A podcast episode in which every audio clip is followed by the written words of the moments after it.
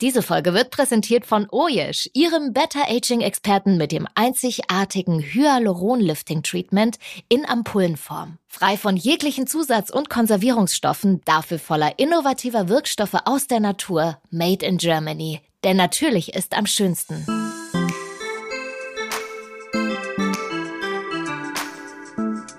Bin ich nicht schön? Der Beauty Podcast mit mir, Dr. Mustafa Nawan. Also ist es realistisch? Also ist es tatsächlich realistisch, dass man nur fürs Gesicht einfach zwei Millionen Taler auf den Tisch legen muss? In Hollywood ist alles möglich. Sky is the limit. Hier gebe ich hilfreiche Tipps und Tricks, wie Sie Ihr Aussehen und Ihr eigenes Wohlbefinden ganz einfach verbessern können. Auch ohne sich gleich unters Messer zu begeben. Guten Tag und herzlich willkommen in unserem neuen Podcast bin ich nicht schön. In unserer heutigen Podcast geht es um Schönheitsunfälle bei den Stars. Mein heutiger Gast ist die wunderbare Christiane Hertel. Frau Hertel hat Modejournalismus und Medienkommunikation studiert und arbeitet seit circa 14 Jahren als Beauty- und Modejournalistin. Seit elf Jahren ist sie Ressortleiterin und seit ungefähr drei Jahren ist sie bei den People-Zeitschriften in und okay tätig. Promis und ihre Beauty Secrets sind also ein elementarer Bestandteil ihres Jobs. Herzlich willkommen, Frau Hertel. Hallo, Herr Dr. Nawan.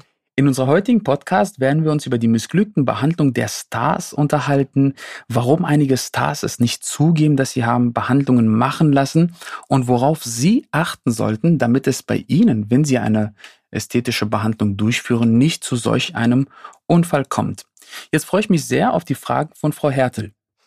Ja, also ich finde es ja irgendwie äh, super, dass ich hier endlich mal die Möglichkeit habe, hier mit dem ultimativen Profi zu reden und dem alles fragen zu mhm. können, was mir schon immer auf dem Herzen brennt und vor allen Dingen mal so kleine Einblicke zu bekommen, was so gerade auch in Hollywood äh, an plastischen chirurgischen Eingriffen gerade so angesagt ist. Also, äh, Herr Dr. Nawan, äh, können Sie mir vielleicht so verraten, was sind denn so gerade die Top-Eingriffe, äh, ja, äh, auf die die Promis stehen, beziehungsweise die die Promis jetzt irgendwie alle äh, machen lassen? Ja, vielen Dank für die schmeichelnden Worte. Erstmal vorweg. Also das, was jetzt aktuell wirklich häufig angefragt wird, sind vor allem Gesichtskonturierung. Ja, es geht zum Beispiel um die Kinn- und die Kinnkantenbehandlung. Also das untere Drittel des Gesichtes hat aktuell ziemlich viel Fokus. Und ansonsten am Körper geht es ähm, wird häufig angefragt, athletische Körpermodellierung, aber auch Gesäßformungen sind wirklich schon die Renner aktuell. Das heißt aber schon, die Promis sind ja Vorreiter und Vorbild für die Leute hier in Deutschland. Also man orientiert sich ja schon daran, so, oh, wie sehen die aus, was haben die machen lassen? Also gerade weil äh, die, die Stars natürlich auch ähm, ja, sich, sich, äh, dieses sich selbst optimieren einfach bis äh, zum Höchsten getrieben haben. Äh, kommen die Leute auch zu Ihnen in die Praxis und sagen, oh, ich möchte bitte die Nase von JLo haben oder ähm, also wie, wie beim Friseur einmal ausgerissen und zu sagen, irgendwie so möchte ich aussehen? Ja, das ist in der Tat so. Die kommen dann manchmal mit Fotos auf dem Handy oder ausgedruckt teilweise. Das ist bei Jelo meistens nicht die Nase, sondern meistens der Po. Aber es gibt, in der Tat ist es so, dass die Damen und Herren zu mir kommen, wirklich mit Fotos und ähm, ähm häufig zum Beispiel mit Fotos von, von Kim Kardashian, wo es um, um ihr Gesäß geht von äh, Angelina Jolie, ähm, da geht's meistens so um die Lippen, die Kinnkontur. Das äh, sind so die Wünsche der Damen. Also mit solchen Fotos werde ich in, äh, konfrontiert, aber auch mit Fotos von Influencern. Also die kommen mit Fotos von Influencern, die in den sozialen Medien sehr aktiv sind und zeigen mir zum Beispiel Körperfotos und sagen, so hätte ich das gerne. Und da muss man natürlich auch ganz genau mit den Damen im Gespräch eruieren, ob das bei der Dame, die dann gerade vor mir ist, dann auch wirklich möglich ist. Ja, weil es ist, man kann jetzt, ähm, ich sag mal, ähm, ja, salopp ausgedrückt, manchmal aus einem VW nicht einen Ferrari machen. Deswegen muss man ganz realistisch sich die Ist-Situation anschauen und dann auch den Damen erklären, ob es dann in ihrem Fall dann auch möglich ist, solch ein Ergebnis zu machen oder nicht. Aber das, äh, äh, damit werde ich tatsächlich häufiger konfrontiert. Okay, also theoretisch, äh, wenn ich jetzt zu Ihnen kommen würde und sagen äh, würde, ich möchte jetzt äh, so aussehen wie Angelina Jolie, wäre das durchaus im Machbaren? Ähm, man muss sich die Grundvoraussetzung anschauen. Es ist erstens ist das wirklich erstrebenswert, ja, weil es würde ja auch komplett ihren Typ verändern, ja. Es sind ja, sie sind Europäerinnen, also schon vom Typ anders als äh, J-Lo oder Angelina Jolie Deswegen, es muss immer zum Typ passen. Machbar ist sehr, sehr viel, aber will man das unbedingt? Ich persönlich habe ja die Vorstellung, man darf eine Person nicht verändern. Man darf den Typ nicht verändern. Ein Gesicht darf nicht Charakter verlieren. Es geht ja nicht, sie anders aussehen zu lassen, sondern optimaler, wenn es überhaupt bei ihnen nötig ist, Frau Hertel, ja. Also es geht nicht darum, jemand anders darstellen zu lassen, sondern einfach besser eine bessere Version der Damen und Herren und nicht unbedingt anders. Aber machbar ist extrem viel. Also man kann ja, heutzutage werden ja auch Gesichter transplantiert. Also es ist wirklich sehr, sehr viel machbar. Aber ob es erstrebenswert ist, ja, sei mal dahingestellt. Okay, also ist das vielleicht auch der Grund, dass die ähm, äh, ja, Promis oder Stars halt einfach ihre Grundvoraussetzungen einfach nicht mehr so im Blick haben, weshalb die manchmal wirklich so schlimm aussehen? Also ähm, bestes Beispiel ist ja jetzt gerade äh, Demi Moore, die jetzt für Fendi lief. Und äh, die Wangen sahen ja ganz komisch aus. Also, äh, und äh, da gab es ja irgendwie auch so eine Linie. Also, es war ja einfach irgendwie total crazy. Oder auch zum Beispiel ist schon ein bisschen länger her, René Selweger, die hat ja so ein ganz pralles Gesicht ähm, also dass man gedacht hat, wenn man da jetzt mit dem Finger gegen, dann platzt das auf wie so ein Knack- und Backbrötchen-Verpackung. Also wieso, wieso sehen die, warum geht das manchmal so schief? Ja, das ist ja interessant, ne? Nochmal rauszufinden, warum, warum passieren denn solche Sachen, wo alle anderen Menschen mit den Händen über den Kopf schlagen, sagen, um Gottes Willen, wie sieht sie denn aus? Jetzt muss man genau eruieren, warum hat dieser Star das gemacht? Möchte er eine ganz starke Veränderung? Sieht er es selber nicht? Oder ist es vielleicht sogar teilweise gewollt, also aus PR-technischen Gründen? Wenn jemand wenn es um einen Star mal ein bisschen ruhiger geworden ist, dann wollen die auch wieder Aufmerksamkeit, wollen in den Medien wieder Präsenz sein und machen dann vielleicht auch Sachen, worüber alle Leute drüber sprechen. Jetzt mal jetzt in dem, in dem Beispiel Demi Moore, wir hätten uns wahrscheinlich jetzt nicht alle drüber unterhalten und es wäre nicht in der Presse überall, wenn sie einfach so mit ihrem hübschen Gesicht bei Fendi aufgelaufen wäre. Jetzt unterhalten sich alle drüber, ja, weil sagen, um Gottes Willen, was ist denn da passiert? Also es kann sicherlich auch PR-technische Gründe bei den Stars haben. Es kann aber auch sein, dass die Stars auch gewisse Veränderungen mit der Zeit ähm, äh, sehen, bei sich bemerken, also Alterungsprozesse und sagen, ich kenne aber eigentlich mein Gesicht ganz anders und ich möchte das wirklich in dem Zustand bringen. Nicht alles ist möglich, aber man kann ja nicht jetzt 20 Jahre die Zeit zurückdrehen und wollen dann immer mehr Behandlung, immer mehr Behandlungen und dann kann es zu sogenannten Overtreatments kommen, also dass gewisse Areale einfach überbehandelt werden. Das Interessante ist, dass die Damen und Herren selber das aber irgendwann nicht mehr sehen. Ja, äh, wenn, wenn wir dann so eine Person vor uns haben mit ganz dicken äh, Lippen zum Beispiel, ja, Schlauchbootlippen, die sehen das selber irgendwann nicht mehr, ja, weil die immer, das Auge gewöhnt sich erstmal dran und dann wollen die immer optimierter, optimierter, optimierter und verlieren einfach den Blick dafür, dass es ins Negative umschlägt. Und in dieser Position hat natürlich aber auch der Arzt eine ganz, ganz wichtige Funktion, weil der Arzt, das ist ja der Experte, sollte es sehen und sollte dann aber auch auf die Bremse drücken. Ja, muss sagen, okay, gut, jetzt, ähm, jetzt ist zu viel gemacht, jetzt sollten wir mal nicht weiter behandeln Jetzt sollten wir mal auf die Bremse drücken. Und das ist ganz wichtig, dass man dann auch einen guten Behandler an seiner Seite bei solchen Sachen hat. Bei der Demi Moore wurde ja viel gemutmaßt, was wohl jetzt gemacht wurde. Viele meiner Kollegen hatten sich dann auch in der Presse dazu geäußert. Einige haben von Facelift, schiefgegangenen Facelifts äh, ähm, äh, gesprochen. Das glaube ich persönlich eher nicht. Bei ihr, das ist meine persönliche Meinung, was genau passiert ist, wissen wir nicht.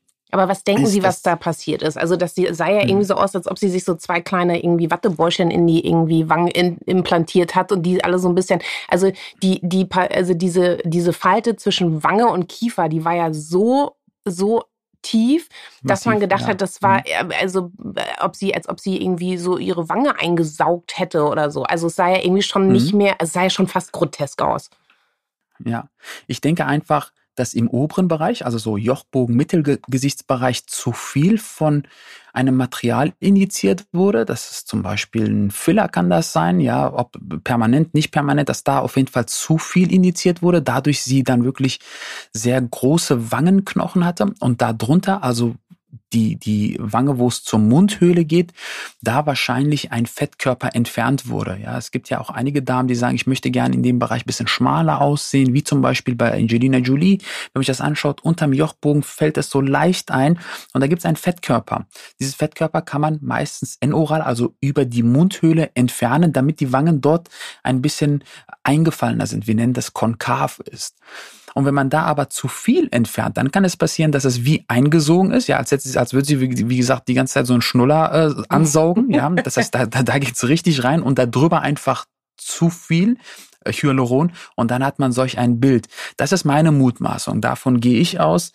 Ähm, und ähm, übrigens auch meine persönliche Meinung, diese Entfernung vom Fettkörper aus dem Wangenareal, da sollte man wirklich ähm, sehr zurückhaltend sein. Ja, weil Volumen im Gesicht ist ja prinzipiell gut. Es muss nur an der richtigen Position sein. Ja, wenn man sich die Fotos zum Beispiel von kleinen Kindern anschaut, die haben noch genügend Volumen im Gesicht. Das ist schön prall, aber auch in der richtigen Position. Wenn man altert, sagt alles der Schwerekraft nach unten und dann ist die Kindkante nicht scharf, man kriegt so Hamsterbäckchen, es sackt alles nach unten. Wichtiger ist, die das Volumen, was nach unten gerutscht ist, wieder in die entsprechende Position zu bringen, aber nicht einfach zu entfernen, jetzt auch aus dem mhm. Wangenareal nicht zu entfernen, weil dann kann es so aussehen, wie es jetzt zum Beispiel bei Demi Moore aussieht. Und um das zu korrigieren, das ist wiederum dann doch schwierig. Ja gut, also bei Demi weiß man ja eigentlich schon, die hat ja schon früher extrem viel machen lassen, auch für Filmaufnahmen. Ich glaube, die hat sich auch eine Rippe rausnehmen lassen und so. Was mich aber einfach wirklich interessiert, eigentlich ist es ja ein offenes Geheimnis, dass ganz Hollywood mal unter Messer liegt oder lag. Ähm, mhm. Warum stehen die Promis da nicht zu? Also zum Beispiel, ähm, ja, eine, eine, eine Bella Hadid, die hatte früher echt eine markante Nase, hat jetzt diese typische kleine Stup Stupsnase und sagt halt tatsächlich, nee, äh, das ist, äh, sie hat sich die nicht operieren lassen, als ob wir jeden, also einfach aufstehen morgens und dann haben wir eine andere Nase. Also ich verstehe nicht, warum die das offensichtlich ja einfach nicht zugeben können. Ja, oder Kim Kardashian zum Beispiel mit ihrem Popo, ja, dass sie sagt, das ist Natur. Ja, das ist einfach so, das ist einfach groß. Ich glaube einfach, dass die Leute sich in der Hinsicht nicht outen, weil sie dann zugeben würden, dass sie von Natur aus eigentlich nicht so hübsch sind, ja, mhm. und dann nachgeholfen haben weil es auch, auch Schönheit hat ja irgendwo ähm, evolutionsbedingt äh, äh, zeigt es ja auch starke Gene oder gute Gene, damit man dann auch attraktiv wirkt, ja. Und wenn man jetzt sich da outet und sagt, ja, eigentlich ähm, sind die Gene nicht so gut und eigentlich bin ich auch gar nicht so hübsch, habe aber nachgeholfen mit äh, äh, plastisch-chirurgischen Behandlungen oder Schönheitsbehandlungen, das ist dann schon ein Outing und das ist dann auch weniger angesehen als natürliche Schönheit. Aber nur ein kleiner Exkurs in dieser Hinsicht. Sie, Frau Hertel, werden sicherlich die Story kennen in Südkorea, wo ja auch sehr viel plastisch-chirurgische Eingriffe durchgeführt werden, hat ein Ehemann seine Ehefrau ähm, angeklagt. Ja, Sie kennen die Story, oder Frau. Hertel? ja, ich habe ja. die Fotos gesehen. Ja, total interessant, weil die Dame, äh, also der Herr hat seine Ehefrau angeklagt und zwar, ähm, er war eigentlich ganz hübsch und die Ehefrau auch. Aber die Kinder, die auf die Welt gekommen sind, die waren halt nicht so hübsch. Und dann hat der Herr sich Gedanken gemacht, wie kann das denn sein? Ja, meine Frau ist hübsch, ich bin hübsch, aber die Kinder sind einfach nicht hübsch geraten. Hat dann nachgeforscht und hat im Nachgang rausgefunden, dass die Ehefrau, bevor sie sich kennengelernt haben, ähm, ja, ästhetische Behandlungen oder Operationen durchgeführt hat und ihn sozusagen gecheatet hat. Ja, und da war er nicht so amused und hat dann die Dame wirklich angeklagt, die eigene Ehefrau, du hast mich sozusagen mit deinen schwachen Genen damals damals betrogen. Ja, das ist nochmal so ein kleiner Exkurs. Ja, so kann es ähm, natürlich passieren. Ne? Also wenn äh, die plastische Chirurgie halt tatsächlich aus einem hässlichen Endline auf einmal eine wunderschöne Frau machen kann, ähm, äh, dann, äh, keine Ahnung, also dann, äh, also die, die, die plastischen, also die OP-Gene kann man ja nur nicht weitergeben. Also die Stupsnase, äh, die hinoperiert wurde, die kann man ja nur nicht vererben. Also das äh, stelle ich mir schon ein bisschen schwieriger vor. Deswegen ist das natürlich spannend. Aber nochmal zurück zu Kim Kardashian. Die hat sich ja, weil sie tatsächlich immer gesagt hat, nein, mein Po, der ist natürlich und der ist naturgewachsen und die hat sich ja tatsächlich mal röntgen lassen, um zu beweisen, dass äh, keine Po-Implantate vorhanden sind. Also, mhm. aber wie hat die das gemacht? Also, ich meine, das ist, äh, also da sah man ja tatsächlich gar nichts. Richtig. Es muss ja nicht unbedingt Implantat sein. Also es werden in eher seltenen Fällen ein Gesäß mit einem Implantat vergrößert. Viel häufiger wird es mit Eigenfett gemacht. Ja, wir, wir nennen das auch Brazilian Butt Lift. Also mit Eigenfett kann man das Gesäß auch sehr gut formen und vergrößern und wird auch deutlich häufiger durchgeführt als mit Implantaten. Ja, also dass sie das geröntgt hatten und dass da keine Implantate waren Und so sieht's bei ihr auch nicht aus, dass da Implantate eingesetzt sind. Das ist jetzt nicht ähm, ein Zeichen, dass sie nicht trotzdem hat Operationen durchführen lassen. Ich mutmaße und ich glaube, dass sie einfach häufiger an anderen Körperregionen hat Fett absaugen lassen und damit ihr Gesäß geformt und, und vergrößert. Weil wenn man sich ihre anatomischen Proportionen anschaut, sehr, sehr dünne, schlanke Beine letztendlich, auch der Rumpf ist sehr schlank, dann aber ihr Gesäß, was äh, solch ein Volumen hat, was auch bei einer lateinamerikanischen äh, nicht, nicht, nicht normal ist, ähm, gehe ich davon aus, dass sie da Fettinjektionen gemacht hat. Ja, und es gibt ja auch viele nicht gefotoshoppte Fotos von ihr, ja, vom Strand, wo man dann auch paar kleine Unebenheiten und so weiter und so fort sieht. Deswegen muss man auch diese Sachen nicht immer glauben, was dann die Stars im Nachgang sagen oder wenn man dann ihr Playboy-Foto sieht, ja, wo alles gefotoshoppt ist. Ja, im realen Leben kann das auch nochmal ganz anders aussehen. Aber wie ist das, wenn ich jetzt so eine Hintern aller Kardashian haben möchte? Muss ich und jetzt tatsächlich, also da ist ja schon Fettvolumen drin, muss man ja mal sagen. Ne? Also mhm. ist es dann tatsächlich so, ich muss mir erstmal so ein Wohlfühlbäuchlein irgendwie äh, anfuttern, damit sie da das Fett entnehmen können, um mir dann in den Hintern zu spritzen? Ja, es kommt darauf an, wie viele Fettdepots man hat. Das heißt, um das, äh, diese Prozedur durchführen zu lassen. Wir nennen das Brazilian Butt Lift und Brazilian Butt Lift nennen wir das nicht, weil das irgendein Brasilianer erfunden hat, sondern weil die erste Dame, die damals operiert wurde und dieser Fall auch berichtet wurde, eine Brasilianerin war. Also nochmal eine kurze Geschichte, weswegen mhm. das überhaupt Brazilian Butt Lift heißt. Ähm, da wird tatsächlich Fett aus anderen Körperregionen entnommen, aufgearbeitet und wieder ins Gesäß injiziert zur Formung und zur Vergrößerung. Dafür muss man aber natürlich auch Fettdepots haben. Also jemand, der sehr schlank ist, kaum Fettdepots hat, dann funktioniert es nicht. Ja, also zumindest nicht in dem Maß, und dann muss man auch auf Verfahren ausweichen, wie zum Beispiel mit einem Implantat. Aber bei dem klassischen Brazilian Butt Lift ist es so, wird, Fett wird abgesaugt. Wenn man zu wenig Fettzellen hat in anderen Körperbereichen und trotzdem einen Brazilian Butt Lift wünscht, dann ist es wirklich so, nach Hause gehen und anfuttern. Ja, das ist dann die To-Do-Liste oder die Hausaufgabe. Schicke ich auch einige Damen nach Hause, sage so, sie müssen erstmal zunehmen und wenn sie dann zugenommen haben, dann kommen sie nochmal, dann können wir uns das nochmal anschauen und können überlegen, ob das mit reinem Eigenfett möglich ist. Ja, da muss man in der Tat zunehmen. Also ich kann jetzt nicht zu Ihnen kommen und sagen, Herr Dr. Nawan, ich habe da so links und rechts ein bisschen was übrig, kann ich hier zum Fettspenden kommen? Ja. Fettspenden ist ja auch sehr interessant. Ich habe ja häufiger auch Pärchen bei mir, ja, Mann und Frau oder, oder zwei Freundinnen, die da sind. Und dann ist eine Freundin die etwas schlankere und sagt so, ich hätte gern Brazilian Buttlift. Und die andere äh, Freundin, die da doch ein paar Fettdepots hat, sagt dann immer, können Sie nicht mein Fett nehmen und bei ihr injizieren? Nein, das funktioniert nicht. Ja, so weit sind wir in der Medizin nicht. Man kann es nicht vom Partner nehmen, man kann es nicht vom Freund nehmen oder von der Freundin nehmen. Das müssen schon eigene Fettzellen sein, weil sonst kann es natürlich zu einer Abstoßreaktion kommen, ja, immunologisch. Deswegen, das, so weit sind wir nicht, dass wir sozusagen Fremdspenderfett nehmen und dann ins Gesäß kommunizieren. Das muss schon körpereigen sein. Okay, das finde ich natürlich sehr schade, weil ich hätte, also da wäre ich ganz altruistisch gewesen. Ich hätte da so ein paar Fettzellen abzugeben, muss ich sagen. Aber äh, gut, das äh, lässt sich ja äh, nur nicht ändern. Aber ähm, die Kardashians, also wenn wir jetzt mal bei den Kardashians bleiben, die sind ja tatsächlich alle umoperiert. Also von dem Scheitel bis zur Zehe. Das neueste Beispiel in Anführungsstrichen ist ja äh, Chloe Kardashian. Die war ja früher immer so das kleine hässliche äh, Entlein. Und die hat sich jetzt äh, allein nur fürs Gesicht komplett um, also nur alleine das Gesicht komplett umoperieren lassen. Und dafür soll sie tatsächlich ungefähr zwei Millionen Euro ausgegeben haben. Was für mich, also ich finde, das sind ja utopische Zahlen, ne? Also ist das realistisch? Mhm. Also ist es tatsächlich realistisch, dass man nur fürs Gesicht einfach zwei Millionen Taler auf den Tisch legen muss? in Hollywood ist alles möglich. Sky is the limit. Ja, also da ist es sicherlich möglich, auch auf solche Summen zu kommen. Es kommt natürlich darauf an, was wurde gemacht, welche Operationen wurden gemacht, welche Behandlungen wurden gemacht, welche Produkte wurden eingesetzt und wer hat es letztendlich auch operiert. Weil jeder Arzt, je nach Ansehen, je nach, ähm, ja, ich sag mal, Qualität des Arztes hat dann auch seinen, seinen, seinen, seinen, seinen, seinen Preis. Und dann kann ich mir sehr gut vorstellen, dass wenn man die Summe aller Behandlungen und Operationen zusammenzählt, dann auch auf solch eine Summe kommt. Ja, und gerade in Hollywood ist das nicht untypisch. Ja, da eine Behandlung, was ich sag mal in Deutschland roundabout äh, 10.000 Euro kostet, ja, kann in Hollywood auch locker über 50.000 Dollar kosten. Ja, es ist also jetzt nicht so utopisch, dass man dann nicht auf die zwei Millionen kommt. Kann ich mir sehr gut vorstellen, dass wenn man in Summe alle Behandlungen, welche auch immer sie gemacht hat, zusammenzählt, vielleicht auf diese Summe kommt, ja. Also die hat natürlich dieses typische kleine irgendwie Näschen und diese vollen Lippen. Aber was ich halt auch so ähm, interessant fand, weil also es sah halt auch wirklich aus, als ob sie die komplette Gesichtsform verändert hat.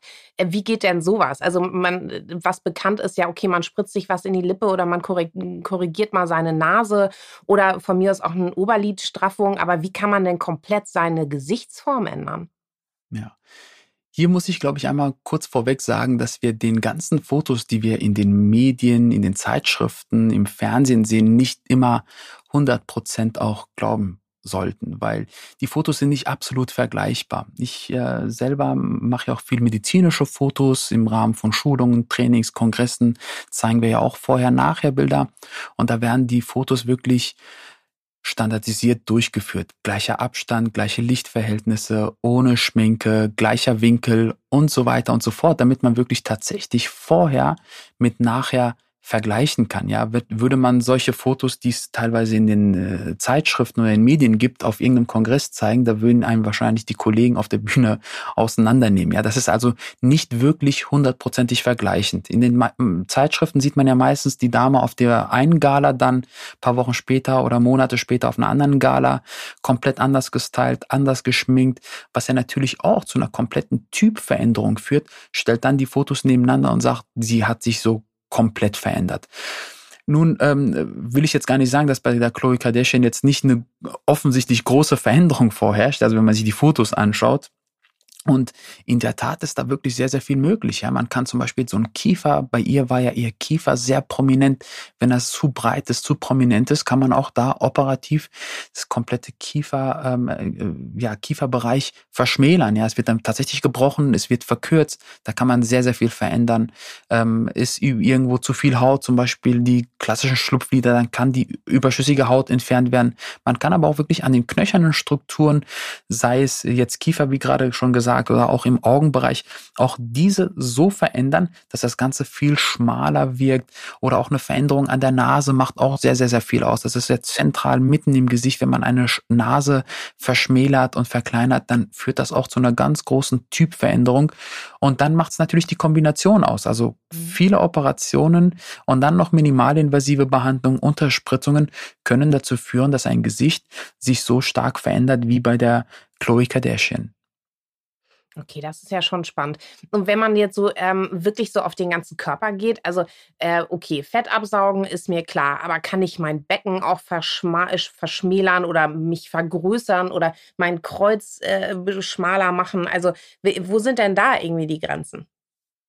Ja, die Grenzen sind ja meistens da, wenn da sozusagen die knöchernen Strukturen kommen. Aber auch da gibt es Ärzte, die dort auch Eingriffe vornehmen. Ja, das machen Gott sei Dank nicht so viele, Gott sei Dank nicht so viele Ärzte in Deutschland.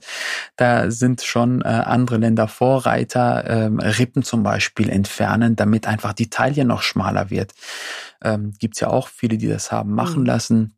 Meistens wird das in Amerika gemacht, aber am Becken, so ein Becken zu verschmälern, ähm, das ist schon würde ich als Arzt auf jeden Fall ablehnen, wenn irgendein Patient da damit zu mir kommen äh, würde, ja, weil auch einfach die Risiken einfach immens sind bei solchen Eingriffen. Das sind ja extrem invasive Eingriffe, wenn es überhaupt machbar ist. In, in ähm, einigen asiatischen Ländern gibt es tatsächlich Operationen, weil die Leute ja meistens nicht so groß gewachsen sind und gerne größer sein wollen, dass man zum Beispiel Knochen bricht und die Knochen verlängert nach und nach. Ja, das wird wirklich an den Unterschenkeln werden die Knochen gebrochen und dann werden die Knochen mit sogenannten Fixateuren extern, die dann angebracht werden, nach und nach auseinandergezogen und der Knochen verlängert sich, um dann einfach, ich sag mal, fünf Zentimeter Körpergröße dazu zu gewinnen. Also es ist wirklich sehr, sehr viel möglich. Das klingt aber extrem schmerzhaft, muss man sagen, ne? Ja, das wird sicherlich auch sehr schmerzhaft sein. Und es ist ja nicht nur die OP, sondern es ist ja ein Prozess. Ja, es ist ja nicht so, man bricht das einfach, zieht das auseinander und zack, ist fertig, sondern die müssen ja dann monatelang mit Fixateuren rennen und dieser Knochen muss nach und nach wachsen. Also auch eine sehr, sehr aufwendige Prozedur. Nicht nur während der Behandlung an sich, sondern auch in der Nachbehandlung.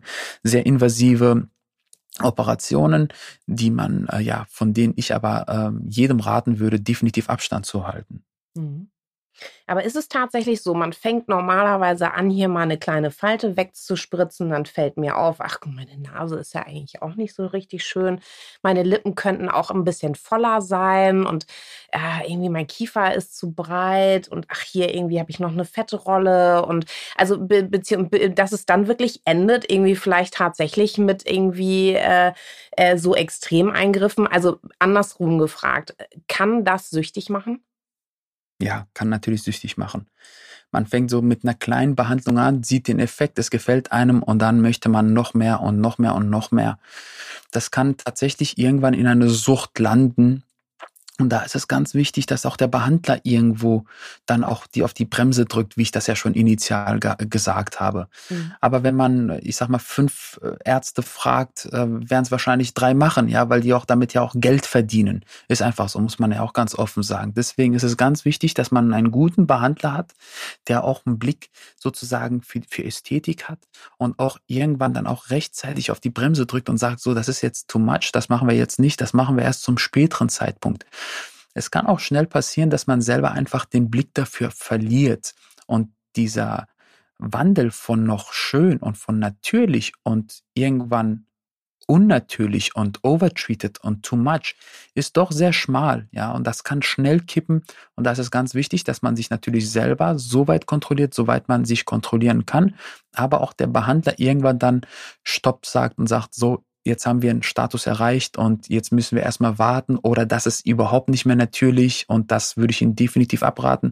Und deswegen ist es auch wichtig, wenn man einen guten Behandler gefunden hat, dann nicht Arzt-Jumping zu machen. Ja, mal mit dem einen, mal mit zu dem anderen, mal mit dem, zu dem anderen zu gehen, weil jeder Arzt dann wieder ja, in, in Anführungsstrichen wahrscheinlich so rumdoktert und dann kann es zu solchen ähm, Fällen kommen, wie man es auch teilweise bei den Stars sieht. Aber auch äh, nicht nur Stars, man sieht ja auch so, je nachdem in welcher Stadt man ist, wenn man mal durch die Fußgängerzone geht, sieht man ja auch manchmal Damen und Herren, die ähm, ja nicht wirklich natürlich aussehen. Ich hätte noch mal eine Frage zu Botox. Also wie gesagt, es ist, also ja ganz oft so, dass äh, Promis sich vor den großen Events, gut, die äh, sind ja jetzt dieses Jahr oder auch letztes Jahr so nicht flach gefallen, aber haben ein bisschen anders stattgefunden, aber dass sie sich da so glatt bügeln lassen. Was passiert eigentlich, wenn man sich da ein bisschen mit äh, Botox und Co. Überspritzt hat? Gibt es da eigentlich sowas wie ein Gegengift? Oder muss man dann wirklich warten, bis sich das abbaut und dann hast du leider Pech gehabt? Hat der irgendwie hast du gesagt, du willst zu glatt sein? Beim Botox tatsächlich gibt es kein Gegengift. Ja, wenn es so ist, dann ist es so, dann muss man es aussetzen. Das Gute bei Botox ist, äh, es hat eine Wirk nicht eine so lange Wirkdauer. Die Wirkdauer ist ungefähr vier bis sechs Monate. Das heißt, es reguliert sich von allein. Es ist also nicht bleibend. Wenn aber ein Event bevorsteht und man einfach overtreated hat, dann ist es so. Ja, man kann ja jetzt nicht ein Event wegen einem Star jetzt verschieben, ja, damit der wieder so ein bisschen seine Falten bekommt. Ähm, das ist in der Tat so beim Botox, was ja muskelrelaxierend ist ähm, ist es zu viel injiziert, kann man es nicht mit einem Gegenmittel ähm, äh, verändern. Bei Hyaluron ist was anderes, da gibt es tatsächlich ein Gegenmittel, das könnte man nochmal reinspritzen, dann löst sich das Hyaluron auf. Hyalase oder Hyaluronidase nennt sich das. Das ist ein Enzym, was Hyaluron abbaut. Beim Botox ist das nicht der Fall. Man kann natürlich so ein bisschen nachjustieren mit Botox. Wenn zum Beispiel mal die Augenbraue zu stark hochgeht, kann man nochmal mit Botox die Augenbraue wieder ein bisschen runterholen. Aber wenn es so wie glatt gebügelt ist komplett, wie zum Beispiel hatten wir bei, bei Nicole Kidman, ja, wo die auch mal eine Zeit lang so, so glatt gebügelt war, dass sie auch die Muskulatur so stark gelehnt war, dass sich auch ihre Mimik verändert hat, also auch beim Reden, Sprechen und so weiter, dann kann man nichts machen außer aussetzen. Und deswegen auch hier eine kleine ähm, Info für alle Damen, die oder auch Herren, die Interesse an sowas haben. Nie solche Behandlung zu kurzfristig vor einer Veranstaltung machen. Ja, ich habe ja häufiger auch Damen, die äh, vor Hochzeiten zu mir kommen. Ja, so in einer Woche ist meine Hochzeit. Jetzt möchte ich mal gerne was machen, das mach ist zu schön. knapp. ja, mach mich schön. Ja, nächste Woche ist es soweit. Deswegen immer mit zeitlichem Abstand. Man muss auch gucken, was verträgt die Dame oder der Herr. Wie macht man die Behandlungen, damit dann nicht an diesem besonderen Tag dann irgendein Areal zu stark behandelt ist, wo man dann auch nichts machen kann. Also ruhig mit zeitlichem Abstand vor großen Events, gerade wenn man es vorher noch nie gemacht hat. Ähm, ähm, das rate ich wirklich jedem. Ich hätte noch eine kurze Frage. Also es ist ja tatsächlich, also jetzt haben wir irgendwie bei Botox nochmal drüber gesprochen, gibt es kein Gegengift und wie ist das irgendwie, aber mit, manchmal sehen die Promis wirklich so prall aus. Also ich kann es gar nicht irgendwie, es ist einfach so, dass man sich das anguckt und sie sehen so aus wie, wie so ein zu festgestopftes Kissen. So, so also ja, so war ja, als ob die irgendwie vielleicht eine gerade eine Cortisontherapie haben etc. Also es ist einfach so wahnsinnig prall.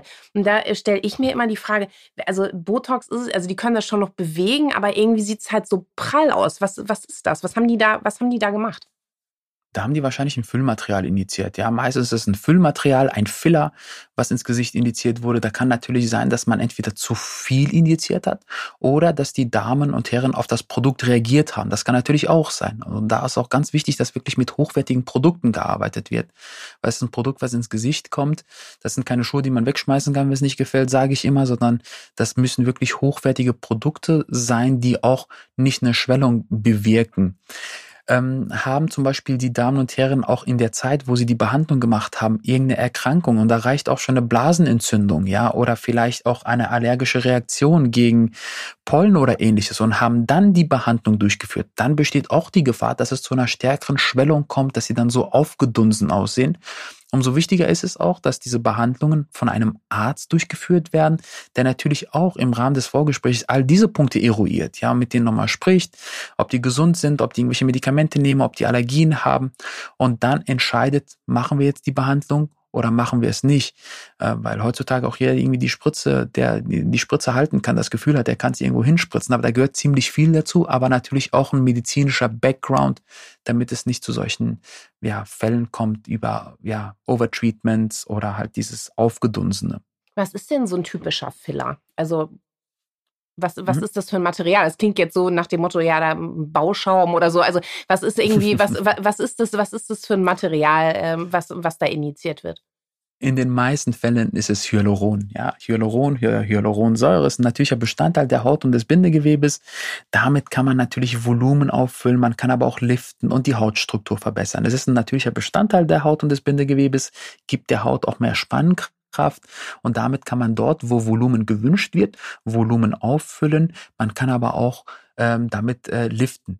Wie das im Detail funktioniert, erkläre ich am besten nochmal in einer separaten äh, Podcast. Da gehe ich nochmal auf, auf die Details ein. Aber das kann man damit machen und in den meisten Fällen ist es Hyaluron. Es gibt aber auch andere Bestandteile, die permanenter sind, die auch länger anhaltend sind. Aber da muss man natürlich vorsichtig sein. Wenn das permanente Materialien sind, dann können die auch nicht, wenn es zum Beispiel zu einer Komplikation kommt, wie mit einem Hyaluron aufgelöst werden. Also Hyaluron könnte man mit diesem Gegenmittel Hyaluronidase auffüllen. Sind es permanente Filler oder Filler aus anderen Bestandteilen, dann kann man das auch nicht auflösen und ähm, dann ist es erstmal da, ähm, muss im Notfall vielleicht sogar operativ entfernt werden, also wirklich schneidend entfernt werden, weil es sich nicht auflöst. Und ähm, da, deswegen ist es, wenn man eine Unterspritzung mit Fillern machen möchte, empfehle ich immer definitiv auf Hyaluron zu gehen, weil Hyaluron auch, wie gesagt, ein natürlicher Bestandteil der Haut und des Bindegewebes ist. Okay, also das, was ich jetzt auf jeden Fall äh, da noch so rausziehe, ist auf jeden Fall, ja, äh, nicht jeder Arzt ist gleich gut. Nicht jeder, der irgendwie Filler spritzt, irgendwie spritzt den richtigen Filler für dein Gesicht oder äh, vorsichtig genug oder macht halt ein Overtreatment. Wie, wie ähm, kann ich denn praktisch, also es gibt ja super viele äh, plastische Chirurgen. Äh, ich glaube, für Hyaluron gibt es, glaube ich, auch irgendwie eine Zusatzausbildung. Da muss man noch nicht mal plastischer Chirurg sein. Viele Leute fahren auch ins Ausland, weil es da günstiger ist. Also was würden Sie denn raten, wenn ich jetzt sagen würde, oh, irgendwie die Promis, die sehen alle so super aus und äh, JLo mit ihren 50 sieht aus wie 20. Äh, was muss ich machen, wenn ich dann doch mal irgendwie was machen lassen möchte? Woran kann ich, gibt es da so einen Leitfaden, eine Richtlinie? Wie finde ich praktisch jetzt so den richtigen plastischen Chirurgen für meine Bedürfnisse? Hm. Ich finde es ja schön, dass Sie immer plastischer Chirurg sagen. Das ist auf jeden Fall schon mal die richtige Bezeichnung, ja, weil viele sagen ja Schönheitsarzt oder Schönheitschirurg oder Schönheitsdoc. All diese anderen Begriffe sind ja nicht geschützt. So darf sich jeder Arzt nach abgeschlossenem Medizinstudium nennen, aber nur der Facharzt für plastische und ästhetische Chirurgie hat auch wirklich die Ästhetik im Rahmen seiner Weiterbildung erlernt. Deswegen ist es ganz wichtig, und das empfehle ich jedem und auch Ihnen, liebe Zuhörerinnen und Zuhörer, wenn Sie Interesse daran haben. Schauen Sie sich die Vita der Behandler an. Ja, ist das zum Beispiel ein Facharzt für plastische und ästhetische Chirurgie oder ist das ein Hausarzt, der Unterspritzung anbietet und dann ein paar Wochenend-Workshops gemacht hat? Also die Facharztbezeichnung ist ganz, ganz wichtig. Dann ist der Arzt Mitglied in Fachgesellschaften. Ja, in Deutschland haben wir zum Beispiel die DG Präg, das ist die Deutsche Gesellschaft für plastisch rekonstruktive ästhetische Chirurgie oder die VDEPC. Das sind Gesellschaften, wo alle plastischen Chirurgen, alle Fachärzte sozusagen dort vereint sind. Das ist ein Gütesiegel für den Arzt. Aber auch das heißt ja nicht, dass der Behandler unbedingt gut sein muss. Ja, es gibt, äh, kenne ich auch persönlich, ja, Professor, Doktor, Doktor und veröffentlicht und in ganz vielen Fachgesellschaften ist aber operativ nicht, ja, ähm, ich sag mal, der Stärkste, ja, oder hat kaum Blick für Ästhetik, ja. Und in, in, unserer Branche muss man auch einen Blick für Ästhetik haben. Auch das ist ganz, ganz wichtig, ja. Es geht dann nicht darum, dann den besten Titel zu haben, sondern man muss auch Ästhetik verstehen und man muss auch Ästhetik sehen. Das heißt, der Behandler sollte auch einen Blick für Ästhetik haben. Und das erfährt man wirklich im Rahmen eines persönlichen Gespräches, ja. Das heißt, wenn man wirklich zu dem Arzt geht, zur Beratung, sich das Ganze anschaut, ähm, und sich einen persönlichen Eindruck ähm, ähm, davon macht. Und ich empfehle auch, ruhig mehrere Beratungen zu machen. Ja, nicht beim ersten, wo man hingeht, äh, sofort Ja zu sagen und sofort Behandlung, Operation oder wie auch immer durchzuführen, sondern ruhig mehrere Beratungen machen und dann abzuwägen. Die Entscheidung ist in der Tat nicht ganz einfach, das gebe ich zu, aber das sind so ein paar Eckpunkte, an die man sich orientieren kann. Facharztbezeichnung, also schauen sich die Vita an, dann ähm, gucken Sie, ob der Behandler oder der Arzt auch in Fachgesellschaften ist, hat er sich vielleicht auch spezialisiert. Auch das ist ganz wichtig. Also ein Arzt, der kommt und sagt, ich mache alles. Ja, ich mache äh, Nasen, Brüste, Fettabsaugung, Unterspritzung, Haartransplantation. Kann man sich vorstellen, der kann ja nicht in jedem Bereich super gut sein. Ja, geht ja mhm. einfach nicht. Ja, der muss sich schon fokussiert haben. Also dann würde ich auch, wenn Sie einen Experten haben wollen, wirklich zu einem gehen, der wirklich sich fokussiert hat und gewisse Sachen macht.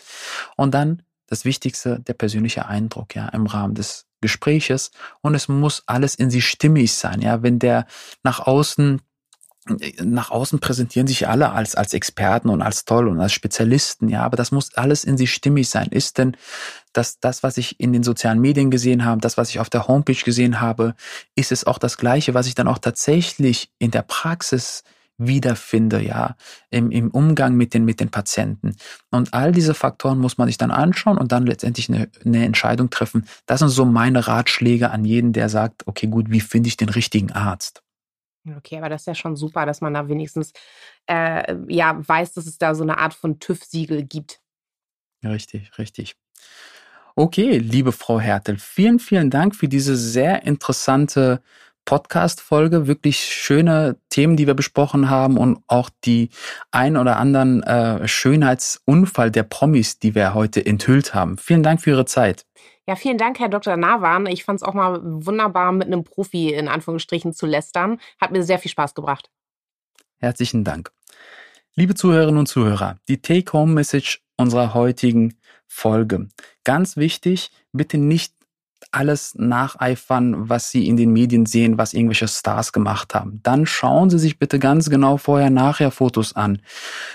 Bei den Stars, wie gesagt, da kann es immer sein, dass es nicht wirklich vergleichend ist. Deswegen, wenn Sie zu einer Behandlung zu einem Arzt gehen, schauen Sie sich genau die Vorher-Nachher-Fotos an, aber auch in den sozialen Medien, wenn Sie es sehen, es sollte schon standardisiert sein und vergleichend sein. Und dann ganz wichtig, die richtige Arztwahl. Ja, schauen sich die Vita der Ärzte an und ganz wichtig, machen Sie sich bitte persönlich einen Eindruck vom Arzt, um, damit es bei Ihnen nicht zu einem Schönheitsunfall kommt. In diesem Sinne, vielen Dank für Ihre Zeit und denken Sie dran, liken Sie uns, abonnieren Sie uns, damit Sie immer auf dem Laufenden sind. Herzliche Grüße, Ihr Dr. Navan.